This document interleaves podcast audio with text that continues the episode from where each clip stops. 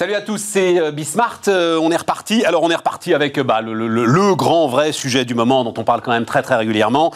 tout ce qui tourne autour de, l'ESG, alors environnemental, social, gouvernance, peut-être davantage d'ailleurs environnemental, mais justement, en fait, le, vrai grand sujet du moment, je crois que c'est il y a deux jours, on parlait de taxonomie, hein, ce fameux mot dont on est un certain nombre à dire que ce sera le mot de l'année 2021. Bon, le sujet là, et, ça va être euh, euh, les actionnaires en fait face au climat, c'est euh, comment est-ce que la finance maintenant est en train de faire des arbitrages sur l'activité des entreprises, les promesses des entreprises, les plans climat des entreprises. Euh, là-dessus, il y a euh, bah, des, des, des, des, gestionnaires considérables euh, avec des spécialistes. Et en l'occurrence, on en a une en face de nous, donc on, on, va discuter très très largement avec celui qui est le premier aujourd'hui gestionnaire de fonds en Europe, hein, Amundi. Donc on va voir ça ensemble. Donc on va démarrer avec ça, et puis après nos entrepreneurs, et notamment, alors c'est une saga euh, qui est en train maintenant de prendre de l'ampleur depuis un petit moment, hein, la saga Teddy Bear dans l'univers du sommeil, ce qui nous permettra d'apprendre, je ne sais pas pour vous, mais il paraît que ce qu'on est le, mois de mars, la mars-avril, est un mois problématique pour le sommeil. Voilà, donc si euh, ça se passe mal pour vous en ce moment, c'est juste euh, saisonnier, voilà, paraît-il. Allez, c'est parti, c'est Bismart. Donc, on démarre avec Caroline Lemot. Bonjour euh, Caroline, et merci beaucoup de, venir nous voir. Donc, euh, vous êtes la responsable ESG de Amundi. Amundi, on ne le dit pas assez, mais euh, la France a une puissance financière, enfin, abrite sur son sol une puissance financière. premier gestionnaire de fonds en Europe. Plus de 1000 milliards 1700. 1700, mais oui, bon Dieu, mais mes chiffres datent. 1700 milliards d'euros euh, sous gestion, euh, c'est simple. Vous êtes, je crois que vous êtes le dixième mondial, et au-dessus il y a neuf Américains, voilà. Et, euh, ensuite arrive Amundi. J'ai appelé ça les actionnaires face au climat, Caroline. Vous êtes vous-même en charge, mais alors justement, c'est ça d'abord que je voudrais essayer de voir avec vous. Donc l'ensemble des professionnels qui gèrent l'argent d'Amundi, aujourd'hui, quel est leur degré euh, d'initiative sur la façon dont ils regardent euh, les plans ESG des entreprises, les plans climat des entreprises, les plans carbone des entreprises. C'est-à-dire, est-ce que vous, Caroline, vous donnez des consignes précises à l'ensemble des gérants hein, qui euh, travaillent aujourd'hui dans l'univers d'Amundi Ou est-ce que vous envoyez des préconisations? Comment est-ce que justement vous travaillez aujourd'hui? Alors, il y a trois, trois axes. Il y a l'axe investissement, où on va retrouver les gérants qui qui font vraiment les portefeuilles. Il y a l'axe engagement et il y a l'axe vote. Donc, je vais répondre déjà à l'axe investissement.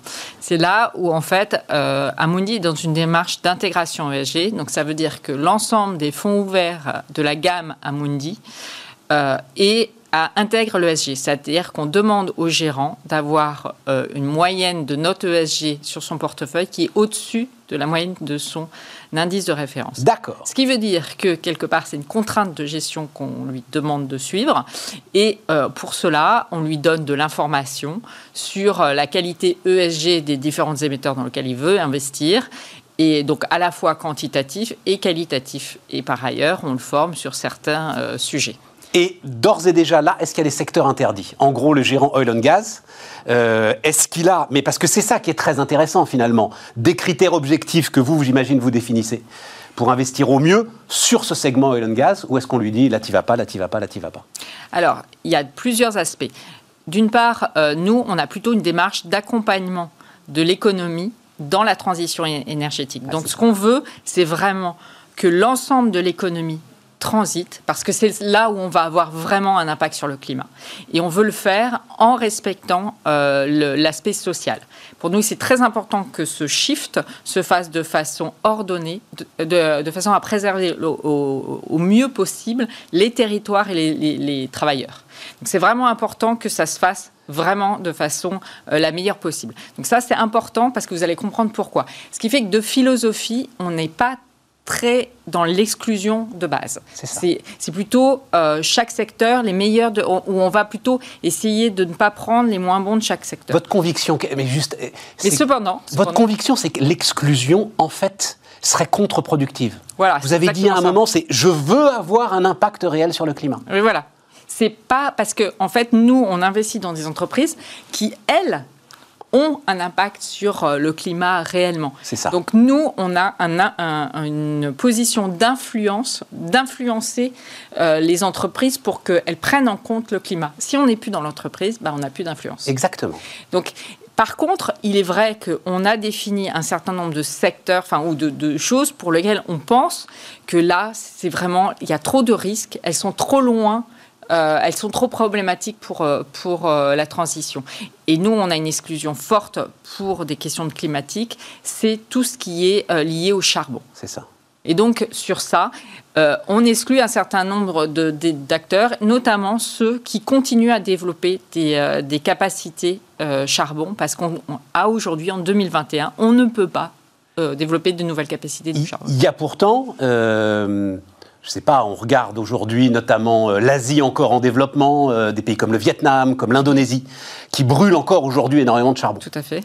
Euh, elles vont dire qu'elles en ont besoin pour leur développement. Et donc, vous, votre logique, c'est finalement, en, sortant la finance du charbon, parce que c'est ça le sujet, vous allez les obliger à une forme de transition, par exemple vers le gaz ou enfin des. Oui, il y aura. C'est ça le. Oui, le, but, c'est que chaque pays donc a, défini son plan de transition. On sait que en gros, si on veut pour le charbon, il faut qu'on sorte du, charbon en 2030 dans l'OCDE et 2040 sur les valeurs non OCDE. Donc nous, on a un engagement que nous, dans nos investissements, on arrête de financer le charbon 2030 pour les valeurs qui, ont, qui ont, des productions euh, en OCDE et euh, non OCDE. Et en fait, c'est pas aujourd'hui. J'avais compris que c'était aujourd'hui. Aujourd'hui déjà. On, on, a déjà exclu une partie des valeurs exposées, c'est-à-dire soit des valeurs qui aujourd'hui euh, développent des capacités, parce que si elles développent des capacités, elles vont être en production après 2030, et aussi celles qui, pour le coup, sont beaucoup trop concentrées sur le, sur la, le, charbon pour euh, que leur business model soit viable au fur et à mesure. C'est-à-dire que nous, on, accompagne, mais il y a un moment où le chemin est tellement loin que voilà, on se concentre sur celles qui, euh, qui peuvent faire la transition. Je vous ai malheureusement coupé dans une démonstration que vous aviez commencée euh, sur trois points. Euh, c'était. Alors, c'était l'investissement. C'est vous posiez la question est-ce que exactement, voilà, ce dont on vient de parler. L'investissement. Ensuite, il y a deux autres euh, leviers d'action que l'on a, qui en fait sont un même levier, mais, mais plusieurs moyens. Donc, c'est l'engagement. C'est la façon dont on va dialoguer avec les émetteurs dans lesquels on investit euh, qui va avoir beaucoup aussi d'impact sur l'entreprise. C'est-à-dire euh, qu'on va euh, rencontrer l'entreprise, on va, on va définir des, des, hum, éléments sur des objectifs. objectifs sur lesquels on veut que l'entreprise s'améliore et on va avoir un dialogue. Et qui sont atteignables évidemment hein, dans votre démarche. L'idée c'est d'être pragmatique. En fait, il faut toujours, c'est la tension entre l'ambition et le pragmatisme.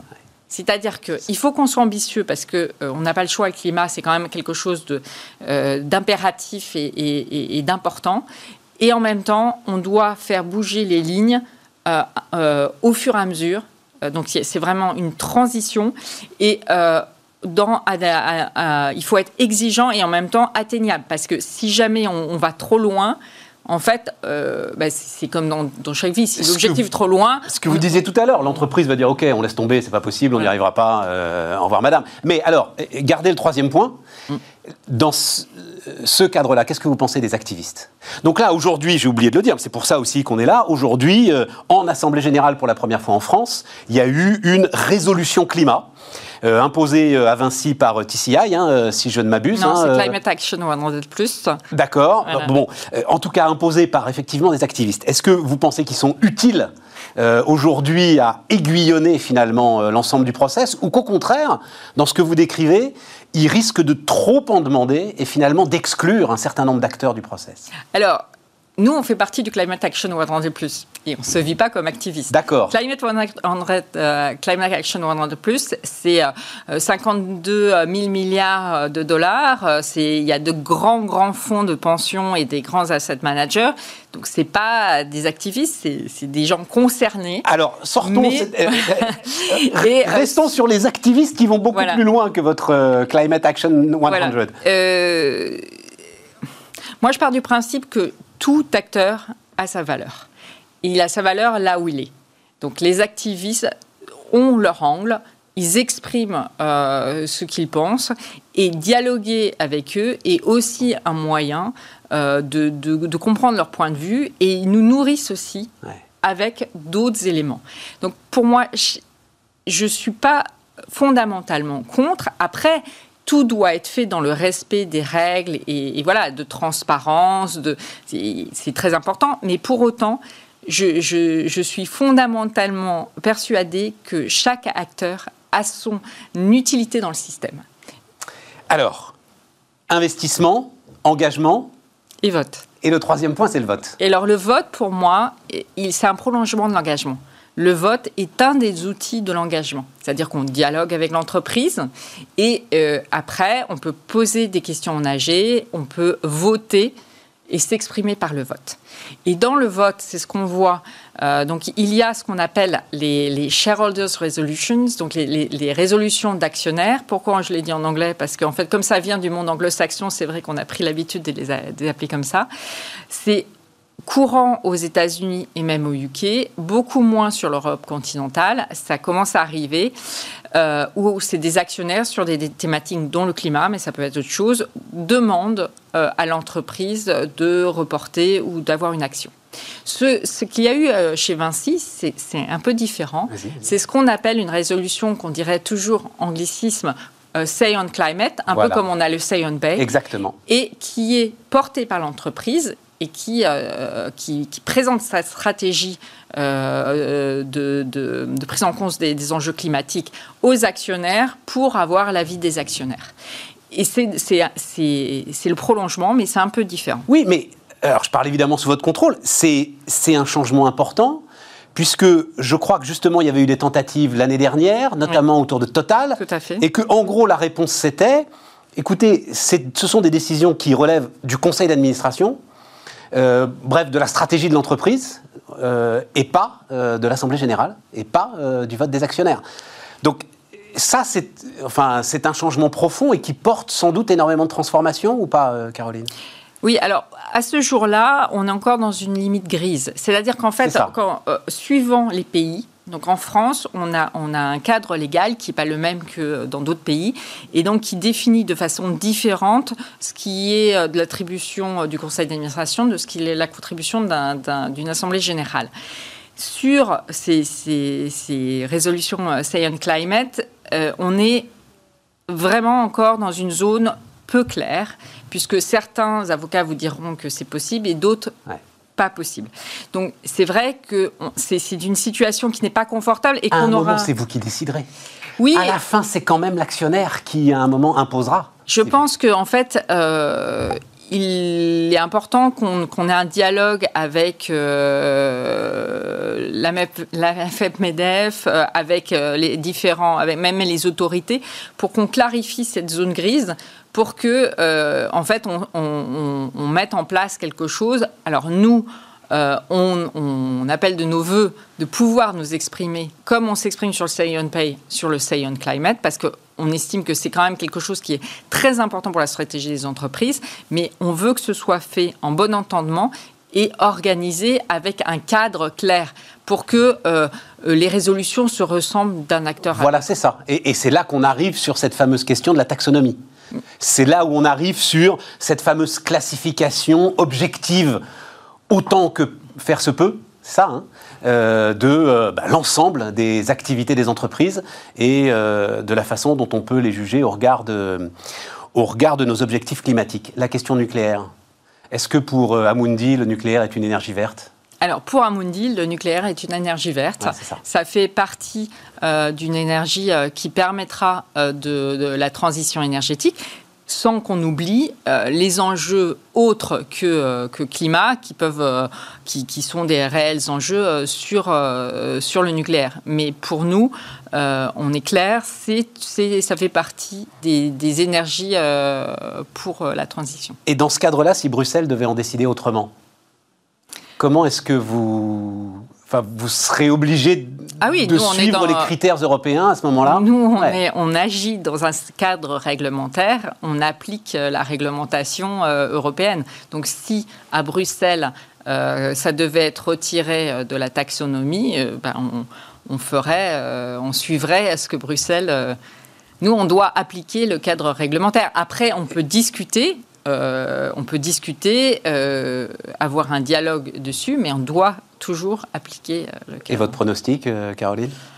Oula, c'est tellement difficile, ça a tellement changé d'une chose à l'autre. Est-ce que c'est pas l'un des enjeux les plus importants là devant nous?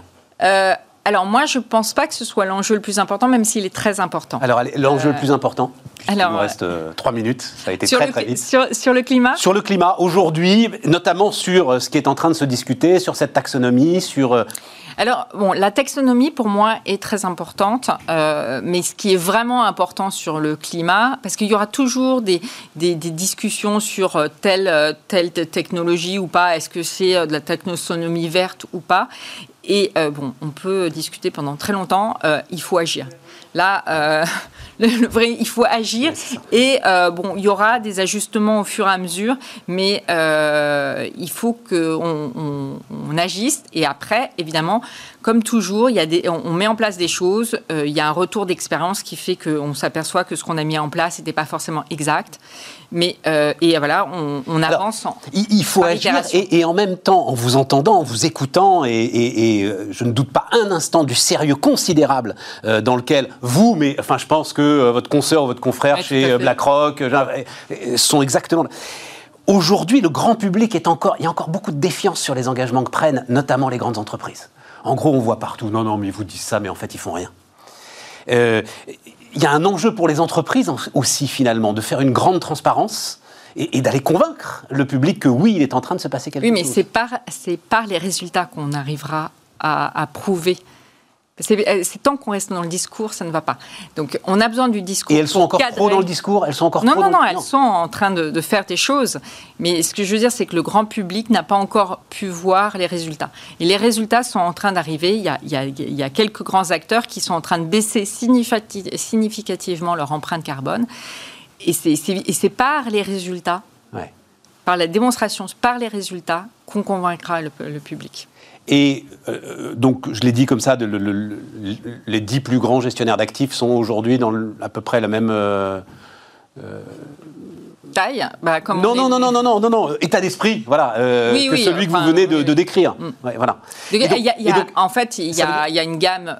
Après, les, philosophies d'approche peuvent être différentes, mais, tout le monde se pose la question de l'ESG et du climat. Et ça veut dire que les entreprises qui resteraient en dehors de de ce mouvement verrait l'accès à la finance se fermer en fait totalement? Sur le long terme, il est possible que euh, ça puisse se faire, mais il faut bien avoir quelque chose en tête, c'est qu'en Europe, on est très avancé sur ce sujet-là. Un des grands enjeux que l'on a, nous qui gérons des portefeuilles diversifiés, c'est d'accompagner aussi les valeurs dans les pays émergents, dans les valeurs aux États-Unis ou dans d'autres pays où la le système, l'écosystème est moins avancé. Ça va arriver, c'est des gens euh, qui vont s'y mettre et ils vont, ils vont nous rattraper l'écosystème européen. Mais là, dans les années qui viennent, c'est vraiment l'enjeu important. Mais ça veut dire aussi, en creux Caroline, il nous reste quelques secondes, qu'il ne faut pas non plus trop demander à des entreprises européennes qui déjà ont fait beaucoup par rapport à leurs concurrentes. Euh, il faut être américaines aussi, ou non, non, il faut être aussi exigeant avec les autres qu'avec les Européens, mais il faut quand même avoir l'exigence qui soit compatible avec les horizons du climat. Merci Caroline. Caroline Lemot, donc euh, la responsable ESG d'Amundi, était notre invitée sur Bismart. On repart les amis, on repart avec Julien Sylvain qui est le fondateur de Teddy Bear. Bonjour euh, Julien. Bonjour Stéphane. Et, euh, ravi de, vous recevoir. Donc voilà, les, les défis du sommeil, j'ai appris grâce à vous. C'est peut-être du pur marketing ou oui, il y a un enjeu avec le changement d'heure, etc. et tout, l'arrivée du printemps, il y a un enjeu sur le sommeil là dans. C'est un moment où on dort moins bien, changement d'heure, euh, enfin, allongement des, jours, donc raccourcissement des nuits mécaniquement. Après, nous, nos vrais pics d'activité, ils sont pas là, ils sont janvier, février et pendant l'été. C'est lié au déménagement? Déménagement pendant l'été, janvier-février, c'est le mois du blanc. Euh, donc on a des, des, soldes, donc nous on est anti-soldes, mais malgré tout, il y a une dynamique autour de la literie qui est très forte. Pourquoi vous êtes anti-soldes? C'est les mêmes produits toute l'année, il n'y a pas de raison de faire varier leur prix et pour nous ça crée un sentiment euh, anxiogène chez le consommateur et on, veut lutter contre ça, lutter, lutter contre la surconsommation, l'artificiel, enfin le, fait de rendre artificiel de tout, tout ça. C'est passionnant Julien parce que ça, c'est propre. Par exemple, c'est un des défis que vous aviez à relever, parce que c'est propre au, euh, au, métier de la literie. En gros, je crois que l'un de vos, l'un de vos sujets, c'est un gars qui a une fin de mois à faire, qui est à court de trésorerie, euh, il met 10 euh, matelas sur le trottoir et il les brade à 100 euros et ils partent. Et il n'y a plus de prix, quoi. C'est ça un peu le, sujet face auquel vous êtes. Hein. Bah, on, a, on a des clients qui ne peuvent pas être experts de literie. Euh, c'est euh, un matelas à côté d'un autre matelas. Faire la différence technique du produit, elle est impossible à faire. Il faudrait déjà les ouvrir, ce qui va les détruire en réalité. et, donc, en fait, on a. Ne faites pas ça chez vous, quand, quand, on parle du vendeur de matelas, ça illustre euh, cette expression, le manque de confiance qu'on a dans le vendeur de matelas. Et nous, ce qu'on est venu faire avec Teddy Bear, c'est recréer cette confiance qui manquait avec un produit qui est extrêmement simple. On, a, on massifie la production, on simplifie le modèle donc on livre directement le consommateur, on est fabricant-revendeur. Et du coup, on a une offre qui est vraiment très simple à lire, le choix est naturel et surtout, vous essayez chez vous pendant 100 nuits, aucune question à vous poser. Si le matelas vous plaît pas, vous nous appelez, on le récupère, on vous rembourse. Ouais, alors c'est là où. Euh, alors d'ailleurs, euh, je, le dis en toute transparence, il trouve que j'ai rencontré c'est sans doute un des, un des, commerçants au sens noble du terme les plus impressionnants que j'ai jamais rencontré de ma vie, Pierre Elmalek, euh, le fondateur de Maison de la Literie. Et Pierre, il m'avait dit, donc je voyais euh, comment vous étiez en train, en tout cas en termes de marketing et tout, de, tout révolutionner. Et Pierre me dit, mais il faut que tu penses à un truc quand on vend des matelas sur Internet, c'est le retour. Hmm. Et justement, il regardait vos 100 nuits et dit, mais comment ils font? Est-ce que euh, je parle sous votre contrôle, un matelas sur lequel j'ai dormi même, même deux nuits, vous ne pouvez pas le revendre? Non, on n'en fait rien. On les donne à Emmaüs aujourd'hui. C'est ça. Ah, je croyais que vous étiez même obligé de les détruire. Ah non, non, quand même pas. Non, on en détruit une toute petite partie qui est en mauvais état après le retour, mais 80%, 90% des matelas, on arrive à les donner. Ça pèse combien un matelas un ah ben, C'est 30 kilos un matelas. C'est 30 kilos l'incroyable matelas de Teddy Bear. Enfin, c'est pas une paire de pompes quand même à renvoyer. Le, quoi. le retour, le matelas est déplié, donc il prend deux fois plus de place. En fait, nous, le nerf de la guerre, euh, enfin, on l'a identifié, c'est la qualité du produit. Donc en fait, on arrive à avoir un taux de retour qui est de 4%. Donc on a seulement, alors que c'est totalement gratuit, seulement 4% de nos clients qui décident de ne pas garder le produit. En fait, on surinvestit dans la qualité que d'autres mettent dans le choix. Et en fait, le choix en literie, Bon, c'est pour convaincre le client, c'est pas réellement au service du client. Ben c'est ça. Et d'autant qu'on va arriver en boutique, quoi, on va s'allonger. Euh, si on ose s'allonger, parce que c'est même un petit peu compliqué de même de s'allonger dans une boutique en plus, hein, certains le font. Mais... S'allonger même quelques minutes, même 10 minutes, ça va absolument pas vous donner d'indication sur la qualité du produit en réalité. Et donc vous y arrivez alors bah, on a vendu un peu plus de 100 000 matelas. oui, mais est-ce que vous êtes profitable? Parce que vendre des matelas, euh, on a commencé par là, c'est facile de vendre des matelas. On est, rentable, on est devenu un acteur, euh, on espère incontournable du monde de la literie. Donc les, gens pensent à nous quand ils achètent un matelas. Donc euh, en, 2021, on va faire 50 millions d'euros de chiffre d'affaires et on est évidemment rentable depuis, depuis 3 ans maintenant. Parce que l'autre l'autre concurrent évident, bah, c'était Ikea, évidemment. Quand on voit un matelas à rouler, etc., qu'on en... Ouais. Et, là aussi, il y, a un pari de qualité finalement qui euh, était jouable. On a, on a un modèle qui est différent, on a un rapport qualité-prix qui est différent de celui d'IKEA. Donc on vend un produit qui est plus haut de gamme, qui est fait moins loin. On fabrique euh, une partie de notre production en France, l'autre partie en Belgique. Donc tout est fait pas loin. On a une qualité de service qui est euh, inégalée aujourd'hui. Donc on livre en 24-48 heures partout en France sur des créneaux courts avec un service client qui est fait chez nous, avec des gens qui vont pouvoir vous renseigner sur nos produits mais sur des concurrents également. Et donc on investit la qualité à vous renseigner sur les produits des concurrents On va être très objectif, d'où si, vous voulez des, un avis sur des produits, on pourra vous le donner. Mais qui, l'avis, ce sera toujours de dire que c'est moins bien que le vôtre Non, pas forcément. Faites l'essai, appelez chez nous, vous verrez. Ah, mais, vous avez un gars qui, chez vous, peut dire Ouais, vous avez raison, il faut l'acheter, celui-là, il est vraiment. Non, non, non. on, va, être capable d'expliquer, par exemple, les technologies. Nous, ce qu'on veut, c'est que les, gens fassent un, les clients fassent un choix en toute conscience de leur matelas. Et, c'est vraiment cette notion Entre de bienveillance. Quoi, les matières, là, euh, enfin, je les connais pas d'ailleurs, euh, mais ressort par ressort, bulletex, pas bulletex, des choses comme ça. Mémoire de forme, la Mémoire de forme, ah oui, voilà, il y a ça. Il y, a un jargon technique qui a été volontairement complexifié par les vendeurs euh, pour perturber et, encourager la décision. Et nous, ce qu'on essaye, c'est de décomposer tout ça et se concentrer sur la qualité du produit. Et alors, le matelas lui-même, donc cet incroyable matelas, hein, puisque c'est comme ça que vous, vous l'avez appelé. vous-même, vous êtes professionnel de la literie, vous aviez ça en tête, c'est le parfait compromis mis au point euh, pendant des années. Euh? il y, a eu beaucoup de travail. Il y a eu après euh, un affinage du produit qu'on a fait notamment avec le taux de retour, qui est un très bon indicateur de la qualité. Donc à partir des numéros de l'eau, on a pu itérer et améliorer le, le, matelas. Mais oui, dans la phase de conception du produit, on a mis beaucoup d'efforts et surtout, on a cherché un confort particulier, qui est celui du matelas ferme et accueillant donc on prétend être le seul à le faire. Mais on a vraiment travaillé pour avoir un confort qui soit très ferme. Et en fait, en France, on a un culte du matelas ferme. Et, ça, nous, on a vraiment creusé notre sillon là-dessus, essayé d'en faire un atout euh, du produit. Et c'est pas le cas, j'en sais rien, moi, dans d'autres pays euh, européens. Non, les matelas allemands, euh, anglais vont être très différents, beaucoup plus souples. c'est plutôt latin, on va dire. Et alors, mais ça pose la question de votre. Parce que ce modèle, Enfin, vous avez quand même craqué quelque chose. Encore une fois, pour en avoir longuement discuté, euh, alors avec Pierre Elmalek, mais aussi avec Emery Jacquilla, qui euh, lui s'était lancé dans Matelsom, mais il y a je ne sais pas combien de temps, mhm. de vente de matelas sur Internet, qui a jamais réussi à atteindre, même à approcher euh, la rentabilité. Vous avez craqué quelque chose.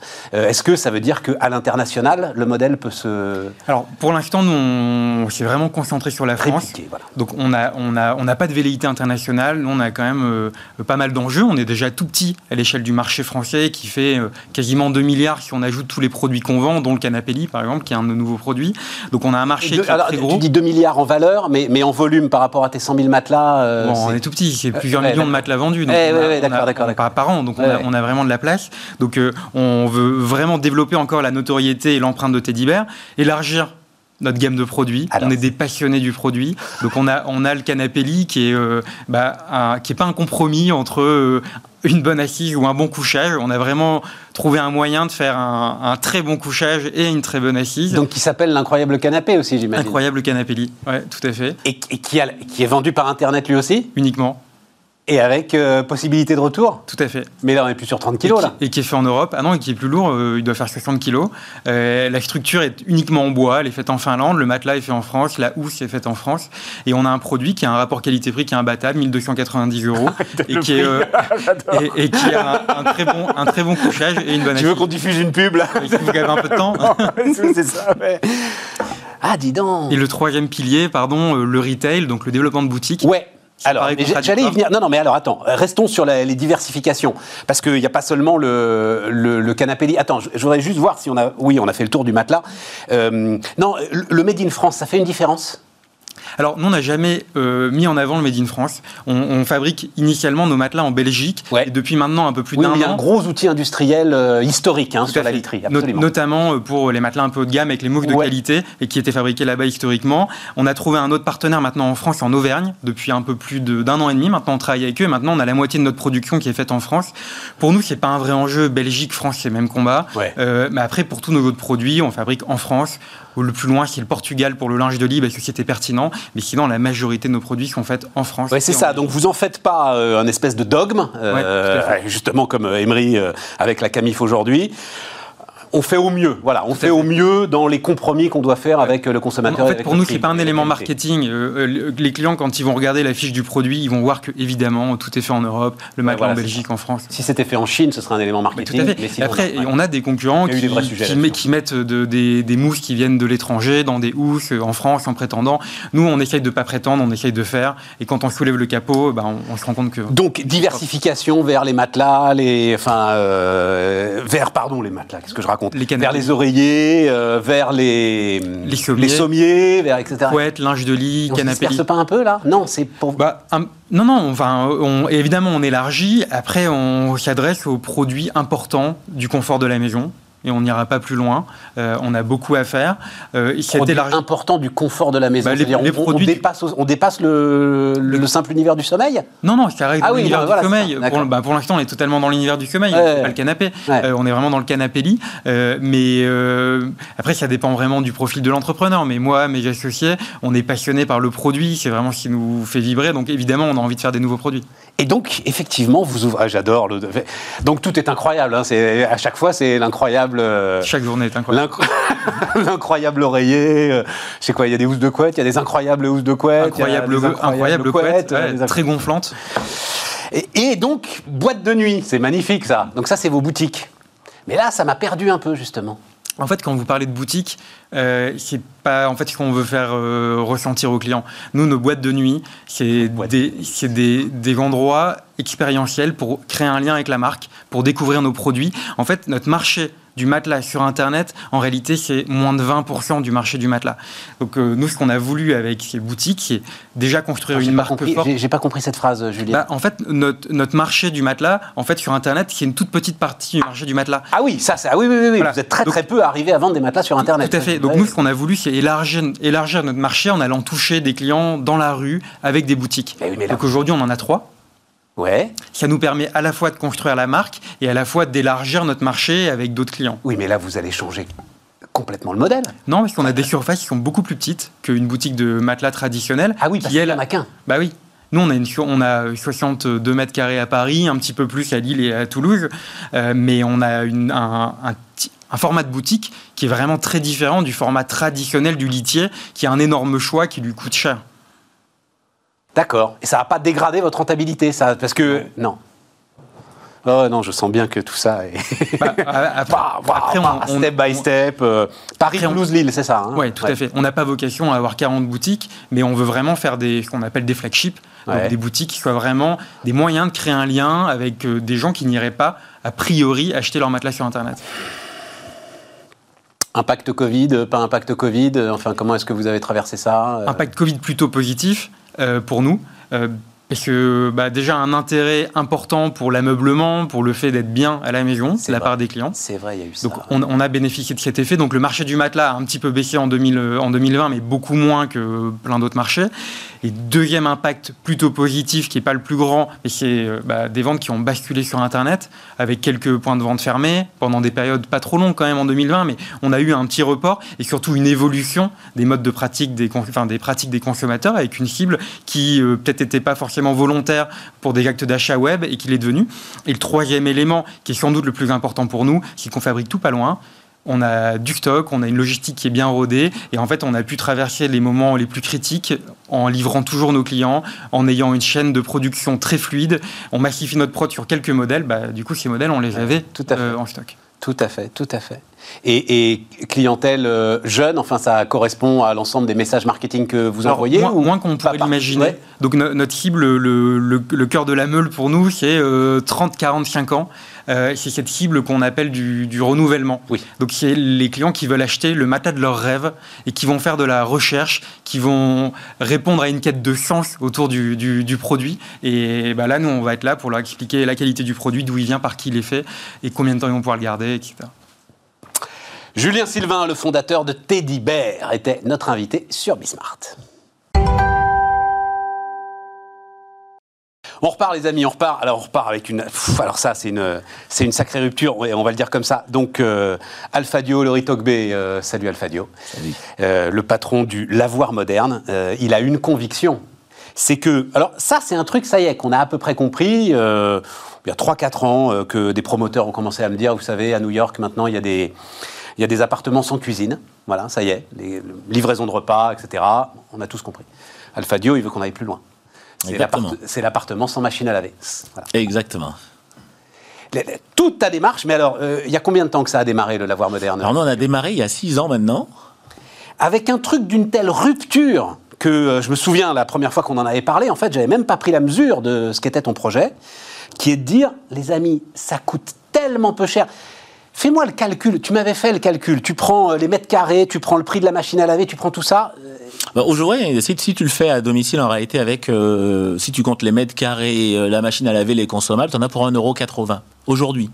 Et à condition de considérer que le temps est 1,80€ gratuit. le kilo de linge, c'est Le ça kilo de hein, linge, Le kilo de exactement. linge, voilà. C'est ça. Et en considérant que le temps est gratuit. En considérant que le temps est gratuit. Ce qui est évidemment pas vrai. Et ce qui est évidemment pas vrai. Mais, mais quand tu prends tes mètres carrés, tu prends les mètres carrés pour. Parce qu'il suffit pas de.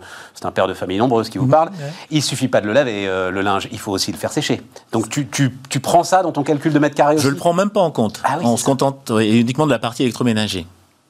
Donc c'est vrai que si on, on prenait en plus en compte la partie euh, Ah bah oui, je te euh, étendage, euh, oui, bah, oui. exactement. D'autant que beaucoup de gens font sécher leur linge ou au milieu du salon euh, ou sur des portes pour les draps. bien, bien sûr.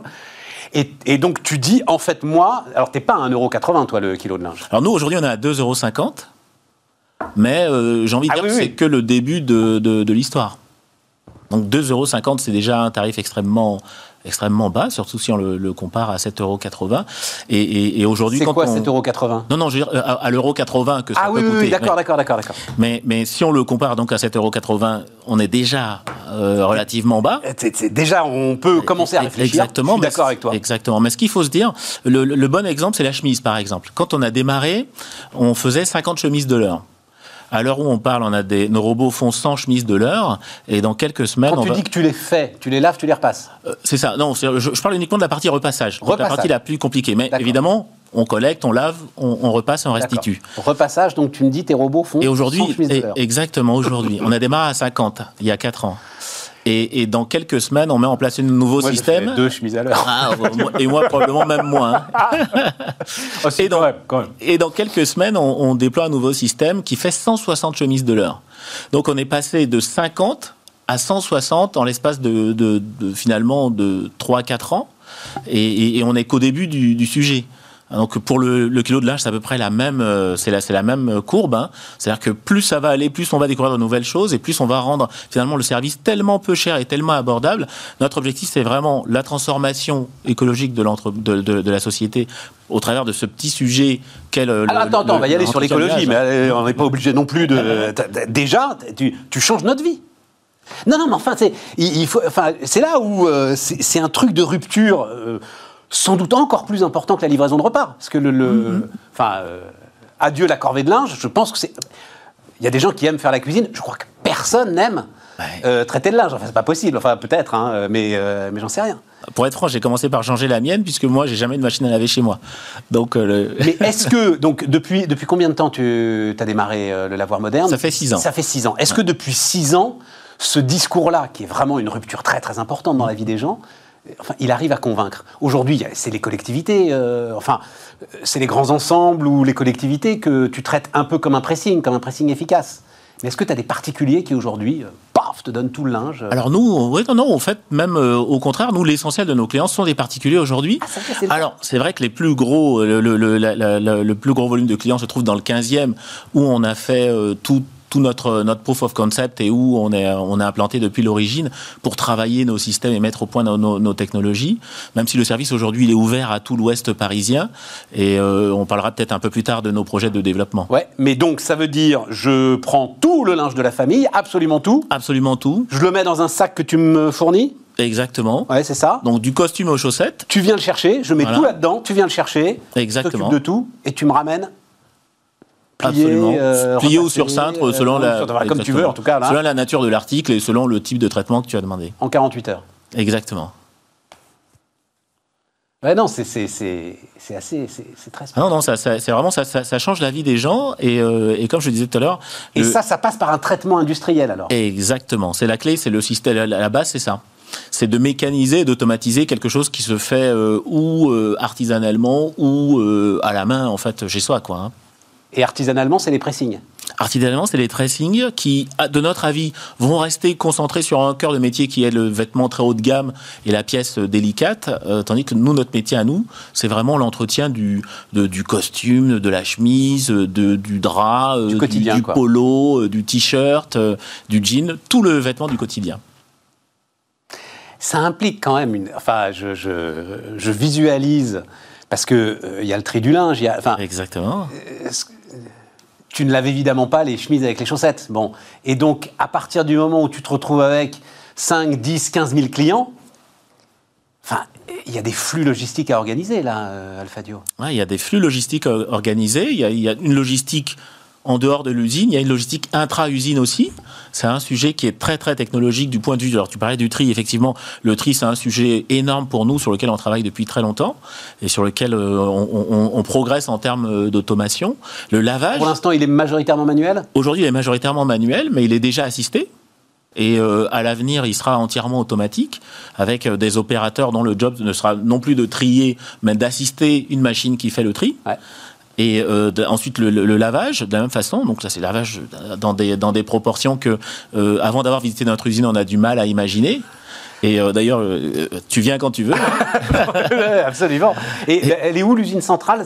C'est une grande usine qui centralise tout euh, aujourd'hui? Alors aujourd'hui, on a ce qu'on appelle un démonstrateur technologique qui est à Saint-Ouen-l'Aumône, Ouais. dans, le, dans le Val d'Oise, qui est comme une unité de 3500 mètres carrés. Donc c'est une vraie unité dans laquelle on peut produire. On est parti au tout départ d'une petite unité de, de, de, de- de démonstration qui faisait 400 mètres carrés, mais qui ne nous permettait pas de déployer un certain nombre de technos. Là, on peut déployer des vrais technos. Et le futur, c'est une vraie usine de 12 000 mètres carrés dans laquelle on va être- avoir vraiment la capacité de produire euh, en volume. Il y a des. Alors, non, un mot, tu disais euh, écologie, oui, parce que euh, c'est une économie de tout, finalement, hein, j'imagine. Voilà. Tu utilises Exactement. beaucoup moins d'eau, par exemple, que les particuliers. Enfin, euh, voilà. Et- et- exactement, beaucoup moins d'eau, beaucoup moins d'énergie. Ouais. En fait, il y, y a deux sujets. Même si une machine à laver moderne, euh, finalement, euh, consomme relativement peu d'eau, il y a deux sujets. Le premier, c'est l'âge moyen du parc. Et la- le deuxième, c'est la façon dont même une machine ultra moderne, la façon dont on l'utilise. Et beaucoup de gens, bah, parce que c'est un produit c'est par convenance, euh, vont ou laver très peu de linge très rapidement, ou au contraire bourrer leur machine de linge. Et dans un cas comme dans l'autre, on n'a pas lavé et on a renvoyé vers le, le- le réseau de traitement euh, des lessives, euh, des, des- des- des- des différents produits qui n'auront pas été utilisés du tout en réalité. hein. Ouais. Donc, en fait, une machine à laver, c'est une petite usine. Quand on regarde bien, on met son linge dedans, on met des produits, on appuie un bouton et puis le reste se fait tout seul. C'est vrai. Sauf que cette petite usine, elle est ni les, les- les produits d'hydrogène ne sont ni traités, ni euh, euh, comment dire, ni euh, ni dépollués. euh, Eh, voilà. et, et- et la machine elle-même n'est pas optimisée. La- la- la- Et, l'usage, L'usage, voilà. Comme on va pas commencer à faire des cours aux gens pour utiliser leur machine à laver, le plus simple, c'est de le faire pour eux. Est-ce qu'il y a des équivalents à, à l'étranger, euh, Alfadio Alors, il n'y a pas vraiment d'équivalent à, à l'étranger. C'est ça qui est si. On a, on a, il y a deux autres gros marchés, on va dire, qui sont l'Europe, euh, qui sont les États-Unis et l'Asie. Euh, aux États-Unis, où le wash and fold, donc le- l'entretien du linge quotidien, est développé depuis euh, longtemps déjà, mais ça c'est semi-artisanal. Donc euh, il y a vous avez des, t'as- t'as des, des- des entrepôts immenses qui vont faire 1000-2000 mètres carrés, dans laquelle dans lesquels il va y avoir des centaines de machines à Ouais, laver. c'est ça, voilà, c'est des Donc, grandes laveries finalement. Ouais. Exactement, c'est des business très familiaux. Et puis en Asie, là c'est le coût de la main d'œuvre qui est tellement bas que du coup, ben, les gens ils songeraient même pas à le faire eux-mêmes, quoi. hein. Donc ils, ils confient ça à l'extérieur. Mais dans aucun de ces deux autres gros marchés, on trouve le niveau de, standardisation de l'expérience et d'industrialisation sur lequel on est en train de travailler nous. Et donc tu penses que tu es à l'aube d'un business euh, qui est Ah ben, ça va changer Ah ben, considérable, complètement. voilà. Euh, complètement. Oh, C'est inenvisageable que dans le monde dans lequel on vit, où on clique sur une appli pour se faire livrer un repas qui vient de n'importe quel coin de la planète, euh, les gens continuent à, à- à faire encore que. Et, et je redis que que ce soit aux États-Unis ou en Asie, euh, des gens qui ont un niveau de vie euh, finalement même très moyen euh, n'envisageraient même pas de faire leur lessive eux-mêmes, quoi. Parce que il y a des services qui sont à leur disposition. Bon, bah, ça- le bien nommé lavoir moderne, voilà, hein, ça s'appelle le lavoir moderne. Alfadio Olori euh, Togbe, donc, qui était avec nous sur Bismart. On termine, les amis, on termine avec euh, Franck Poncet, qui est le président du directoire. Alors, Emova, ça va rien dire à personne, hein, euh, Franck. Absolument. Euh, en revanche, donc, Montsau-Fleur, Happy, Au nom de la rose, que je connais moins, Cœur de fleurs, Blooms, cinq marques. Absolument, ouais. Cinq marques. Cinq Cinq, marques. belles marques, Cinq belles marques. dont une marque historique, Montsau-Fleur. Premier euh, réseau euh, de vente de fleurs euh, en France et en Europe. Moi, je- alors, et quand j'ai vu, parce que vous, vous êtes d'ailleurs à la tête du réseau depuis assez peu de temps. Septembre. Ouais, voilà, c'est ça, depuis Un peu septembre. plus de six mois, oui. Après avoir été président de Naturalia Oui, et de Monop. Absolument. Monop, alors en fait, je j'étais pas bien au clair dans la galaxie Monoprix, c'était les tout petits Monoprix, c'est ça? Les petits formats de proximité, absolument. Ouais, le voilà. concentré de, de Monoprix. Et c'est vous qui gériez le partenariat euh, avec Amazon, entre Monoprix Effectivement, et Amazon? Oui, oui. Pour Monoprix et pour Naturalia d'ailleurs, Et les pour, deux. et pour Naturalia. Bon. Est-ce qu'on vend des fleurs comme euh, n'importe quel produit de grande consommation, euh, Franck?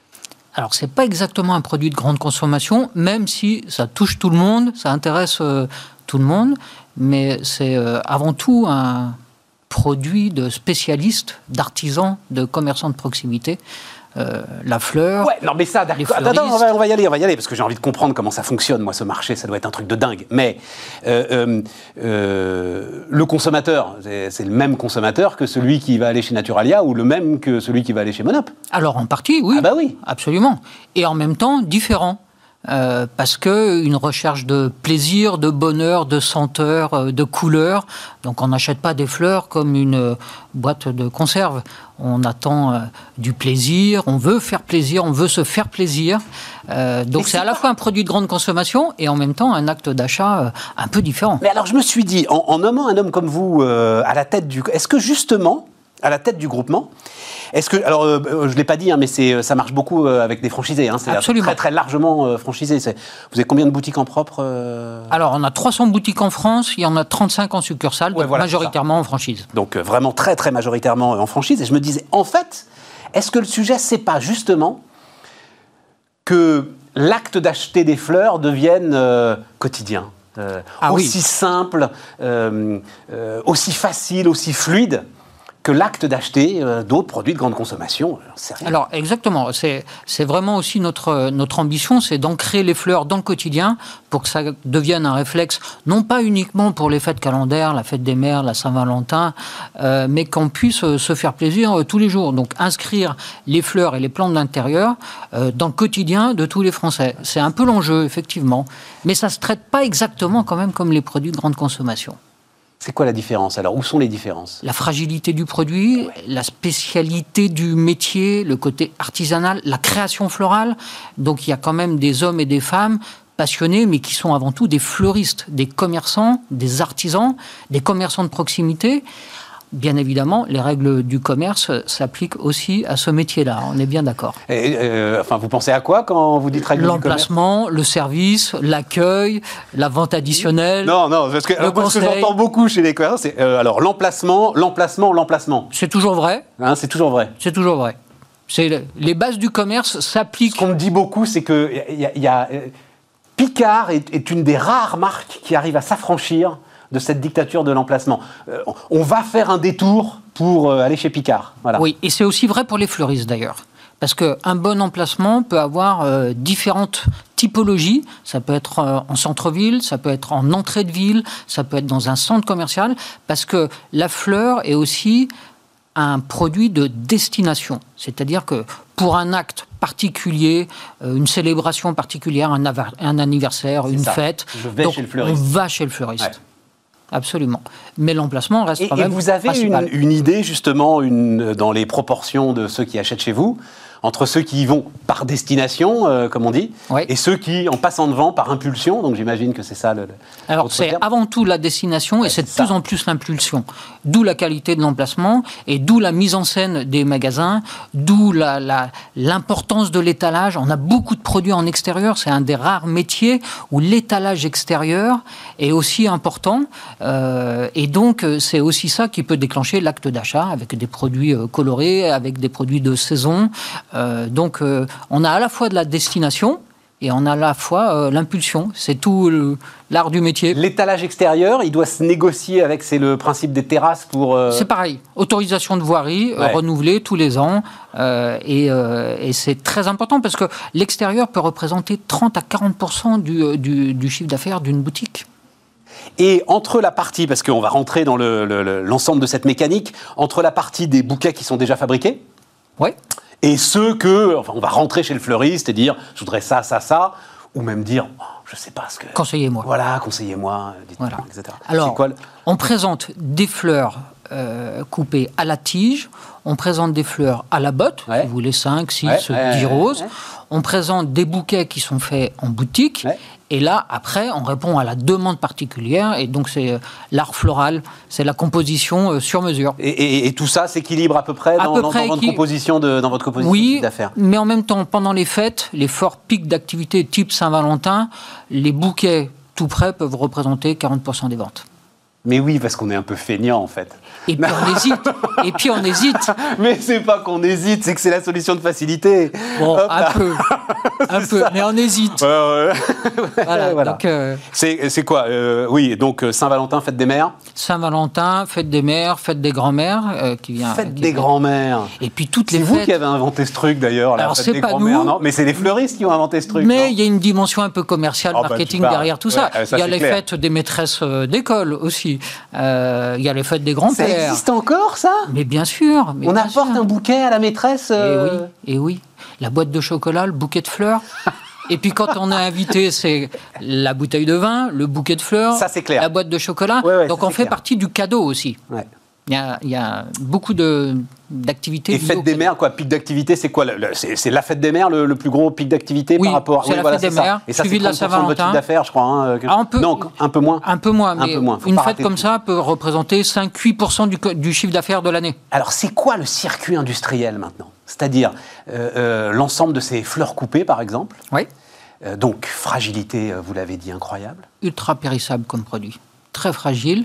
Euh, donc une logistique particulière avec une température dirigée, euh, un système de livraison qui est par rôle, euh, des produits qui arrivent déjà en bac et en eau parce que bah, pour les garder le plus longtemps possible, il y a aussi une logistique où on transporte les produits qui sont déjà dans des seaux, d'accord, et qui voyagent en eau. Eh ben oui. Et oui. Donc c'est un vrai métier, à la fois de commerçant, on l'a dit, parce que ce sont des artisans, mais aussi la maîtrise de la logistique est fondamentale dans ce métier-là. Et, et elle est internalisée chez vous, euh, la logistique? Non, elle est externalisée, euh, mais avec des spécialistes. Il y a des experts euh, en, en- Absolument. en logistique du transport de fleurs. Oui, absolument. Hollandais, j'imagine. En grande partie. En grande partie, oui, c'est ça. La, la Hollande reste la plateforme européenne pour tous les, tous les marchés. Mais c'est fascinant d'ailleurs, quand on voit des images, euh, alors évidemment les champs de tulipes, mais là, Oui. c'est quelque chose de gigantesque. Enfin, euh, on est vraiment sur une culture industrielle euh, aujourd'hui. Alors oui, et en même temps qui peut être très artisanal.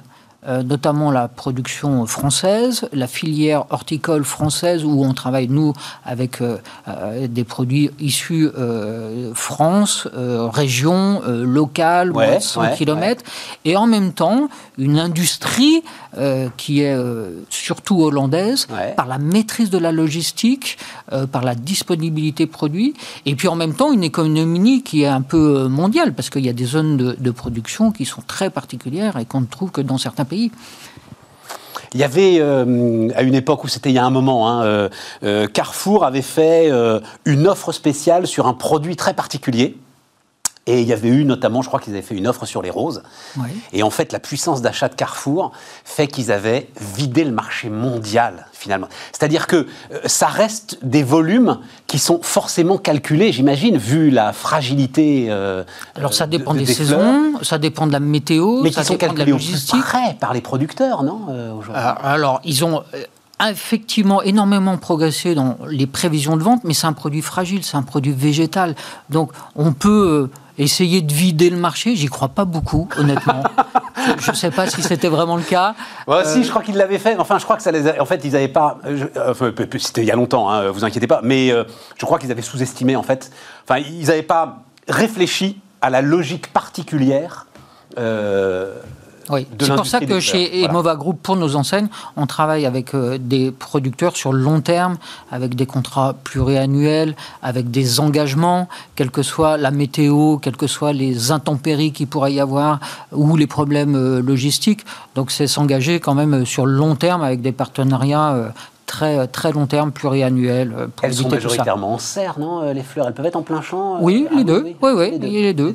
Là, on est en- avec un, un- un partenaire franchisé d'ailleurs qui a, qui a plusieurs monceaux-fleurs et qui en même temps cultive de la pivoine en Ile-de-France. Ouais. On l'a accompagné dès les premiers plans et aujourd'hui, effectivement, avec lui, on arrive à prendre l'ensemble de sa production, mais parce qu'on s'est engagé sur le long terme pour nos magasins monceaux-fleurs de la région parisienne. Ça doit être des équilibres, enfin, parce que euh, cultiver en Ile-de-France, euh, vu les surfaces, euh, vu le prix du foncier, euh, etc., enfin, Ouais. il faut aller chercher la rentabilité, là, quand même. hein, euh. Oui, ce sont souvent des passionnés euh, qui, euh, qui sont des amoureux à la fois de la terre, à la fois du, euh, du, du produit, qui euh, n'ont pas forcément beaucoup de volume. Et l'avantage d'avoir des magasins franchisés partout en France, c'est que chacun d'entre eux peut aller s'approvisionner localement, régionalement, parce qu'il connaît son tissu géographique euh, et horticole. Donc que ce soit les plantes ou les fleurs, on a aussi des, des approvisionnements euh, très, très locaux. C'est une demande des clients, ça? Euh, oui, mais pas tant que ça. Euh, donc il y a forcément un Quand on veut intérêt. acheter des roses, on va acheter des roses, quoi, peu Voilà, importe d'où elles viennent. exactement. Alors, on- les clients s'intéressent de plus en plus à la variété, euh, à la taille de la tige, à la taille du bourgeon, à, à la couleur, à combien de temps euh, elles vont durer en vase, comment il faut les entretenir, les couper tous les jours, changer l'eau tous les jours. Donc, Et alors, mais, mais sur la couleur, justement, un acteur de votre taille oui. Peut euh, euh, aller vers les, les- les horticulteurs et l'ensemble de ceux qui Absolument. et leur dire la demande du consommateur, elle est là aujourd'hui. On peut travailler des variétés particulières ça. euh, et, et avoir des produits qui sont spécifiques à nos enseignes qu'on ne trouve pas forcément a- ailleurs. Vous êtes un homme de l'omnicanal, hein, Ouais. voilà.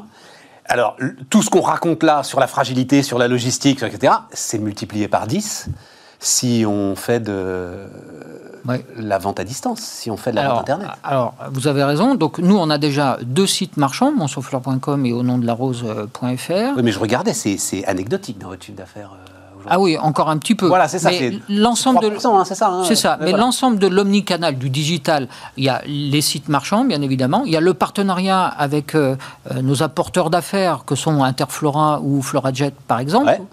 Euh, vous avez des Qui, eux, ont développé, j'imagine, une expertise incroyable. pour, Oui, mais justement- qui s'appuient sur les magasins. hein. Ouais. Tout l'art essaie de s'appuyer sur les bons magasins pour livrer correctement le bon bouquet en temps et en heure. Absolument. Donc ça, ça participe aussi à l'omnicanalité, puisque vous commandez régulièrement sur une plateforme euh, type euh, Interflora, pour citer le, le leader. Et puis on a aussi des partenariats qu'on a euh, signés très récemment avec Uber Eats. Mais j'ai vu ça Voilà, pour un bouquet en 30 minutes, Mais donc, on va avoir le gars sur son vélo avec euh, le bouquet de roses dans le. exactement, dans le dos, dans la sacoche, euh, sur le scooter, avec un emballage un peu particulier Ah ben pour, oui. pour protéger le, le- le- le- le bouquet, une forme de cône cartonné à l'image de, de, de Montsouffleur, euh, par exemple. Et quand euh, nous, on livre de nos sites euh, marchands, il y a tout un emballage pour protéger euh, le produit, parce que c'est un produit fragile. Mais et oui. d'ailleurs, il voyage en eau. Si vous commencez- commandez sur montsouffleur.fr, vous verrez, vous, vous pouvez réceptionner votre bouquet, et il a une forme de petit vase en eau pour la préservation du produit. Il est parfaitement bien emballé dans une boîte carton. y Et- compris mais le logisticien, soie, il hein. sait, le logisticien, il sait qu'il transporte des fleurs et il sait Oui. que, il, enfin, il peut pas les mettre Oui. n'importe où dans la camionnette. Voilà. C'est- un contrat particulier, C'est un contrat végétal. Contrat végétal. Ouais. Ah oui, c'est une vraie logistique, c'est un vrai métier. Mais non, mais ça, c'est moi quand j'ai vu ce partenariat avec Uber Eats, j'ai trouvé ça extraordinaire. Eh oui. Les gars, ça, ouf, ils vont arrêter. Enfin, je pense que pour eux, ça va faire une petite respiration entre euh, deux McDonald's, vous voyez, que euh, Ah oui, chercher des fleurs. puis quoi. ça Voilà. leur permet de se diversifier. euh, ils peuvent s'appuyer sur notre réseau, sur notre marque. Et quand on parlait tout à l'heure de produits de grande consommation, mais c'est l'acte d'achat immédiat, euh, im- impliquer vraiment tout le monde, mais dans le sens, euh, les fleurs, ça devient quotidien, ça doit devenir Ouais, un acte facile Ouais, c'est ça. pour faire plaisir ou se faire plaisir. C'est le mot de la fin, c'est absolument parfait. Euh, Franck Poncet, donc le président du directoire d'Emova, était euh, notre invité sur euh, Bismart. Et les amis, demain, Aurélie Planex, et nous, on se retrouve lundi.